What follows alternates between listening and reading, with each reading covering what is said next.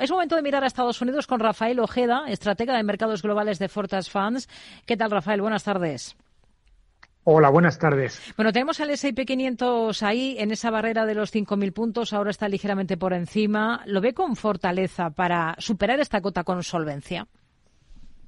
Yo creo que sí. Están lo mismo consolidando los 5.000 puntos, que obviamente como un número redondo opera tanto como resistente como soporte y en este caso yo creo que tiene más que nada consolidar, consolidar ese, ese nivel para, para, para, ir hacia arriba. ¿no? Lo que sucede es que hay catalizadores que a mi modo de ver sí que justificarían una, una subida, de, una subida del índice.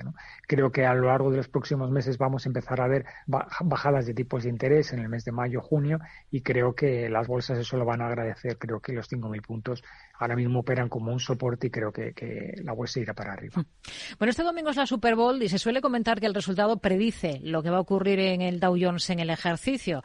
La Liga Nacional de Fútbol Americano se divide en dos conferencias, por un lado la AFC y por otro la NFC cada año que gana un equipo eh, del Campeonato Nacional de Fútbol Americano que tiene sus raíces en eh, esta segunda, en la NFC, el Dow Jones registra alzas al final del año, mientras que si se da la victoria de la otra conferencia, pues se traduce en bajadas. Eh, como anécdota tiene su punto, ¿no? Porque los datos hablan de una fiabilidad del entorno del 70%.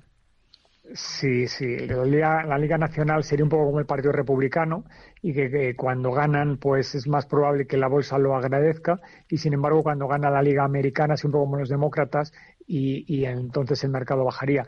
Yo creo que es más una anécdota que otra cosa. Yo creo que tiene mucho más que ver con, con el año en el que nos encontremos y no es lo mismo que gane la nacional americana en un año preelectoral que en un año postelectoral o en una crisis, ¿no?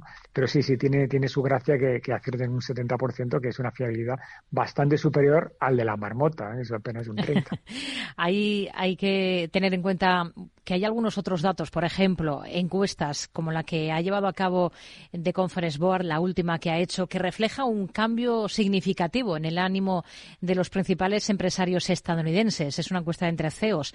Em, por primera vez en dos años son optimistas con la economía estadounidense. Eh, ¿Significa esto que em, Estados Unidos habría logrado esquivar esa recesión o todavía hay que estar muy pendientes? Yo creo que sí. Eh, antes de ayer estuve en un evento que organizó una gestora muy importante Manji y ellos dan por sentado que, vamos a, que por lo menos Estados Unidos va a esquivar la, recesión y que probablemente Estados Unidos tenga un crecimiento lo suficientemente sólido como para, como para esquivar la, recesión. Creo, creo firmemente en que, en que va a ser así, ¿no? lo que comentaban que era una, una, anécdota muy graciosa, ¿no? de que nunca tenemos que menospreciar la capacidad que tiene el los consumidores americanos de gastar dinero que no tienen en algo que no necesitan. Es decir, el consumo americano es tan fuerte que hace que, Estados Unidos haya podido escapar de esta recesión. Mucho ayuda que tengan una situación de pleno empleo y eso prácticamente hace que sea muy complicado que Estados Unidos caiga en una recesión, salvo que la situación macro cambie muy profundamente. Hmm. Resultados. Tenemos sobre la mesa los de Pepsi. ¿Qué le han parecido los resultados de la compañía de bebidas? Bueno, pues un poco contradictorios en sí mismos, ¿no? Es decir, un incremento de, los beneficios, pero sin embargo con unas, unas ventas que no, que no justificarían un beneficio tal, ¿no? Por tanto, solo que da la sensación que el beneficio se ha justificado por una reducción de costes, ¿no? Entonces, bueno, ¿hasta qué punto eso, eso puede ser sostenible en el tiempo? ¿no? Y, esa es la gran, la, gran cuestión. Lo que sí que está claro es que eh, es una compañía muy solvente y que trimestre tras trimestre, desde, desde el primer trimestre del año 2023, ha ido mejorando su beneficio por acción y eso hay que, es, es de agradecer. El problema es que la compañía, bueno, pues está en un punto, en 170 dólares más o menos por acción, que tiene un objetivo de 187. Por tanto, a mi modo de ver, creo que se justificaría una, unas subidas en los próximos trimestres. Hay algunas compañías que están acaparando protagonismo en Estados Unidos por la reacción que están registrando a, las cifras que han presentado. Sería, por ejemplo, el caso de Take-Two Interactive, la compañía de software que está con descensos de más del 8%. Al cierre de la última sesión presentaba cifras y, sobre todo, decepcionaba por esa rebaja de previsiones que ha llevado a cabo. ¿Estaría al margen de, una compañía como esta?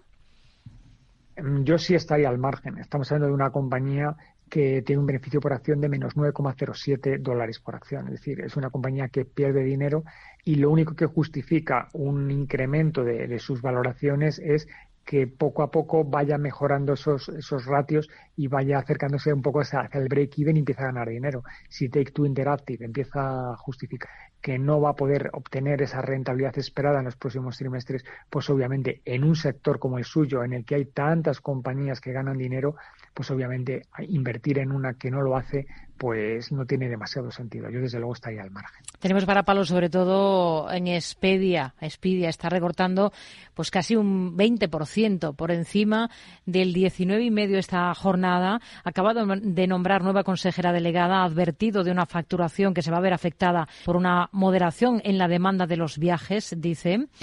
Eh, ¿También estaría al margen de una compañía como esta?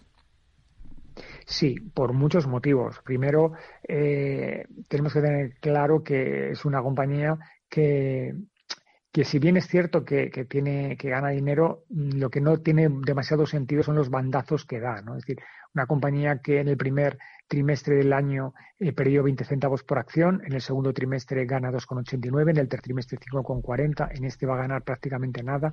Es decir, digamos que no tiene una estrategia claramente definida y está un poco con demasiados vaivenes. ¿no? Esto, a mi modo de ver, creo que justifica el cambio que han tenido de consejero ¿no? Es decir, buscar a alguien que, que sí que marque una, una ruta en un, en un escenario bastante complicado como el que tiene la compañía. Yo, desde luego, sí mm. estaría al margen del, del valor.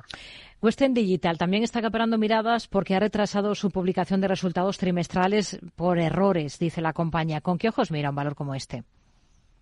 Puf, pues mal, porque si retrasas la presentación de resultados por errores, da la sensación de que los errores van a ir en tu contra. Por tanto, una compañía que tiene un beneficio por acción de menos 7,15 y que trimestre tras trimestre pierde dinero, pues obviamente a mí lo que me da a entender es que tiene desavenencias con su auditor en la presentación de resultados. Yo, desde luego, estaría al margen también de esta compañía. Nos quedamos con, este análisis para todos estos valores. Rafael Ojeda, estratega de mercados globales de Fortas Funds. Gracias. Muy buenas tardes. Adiós, buenas tardes.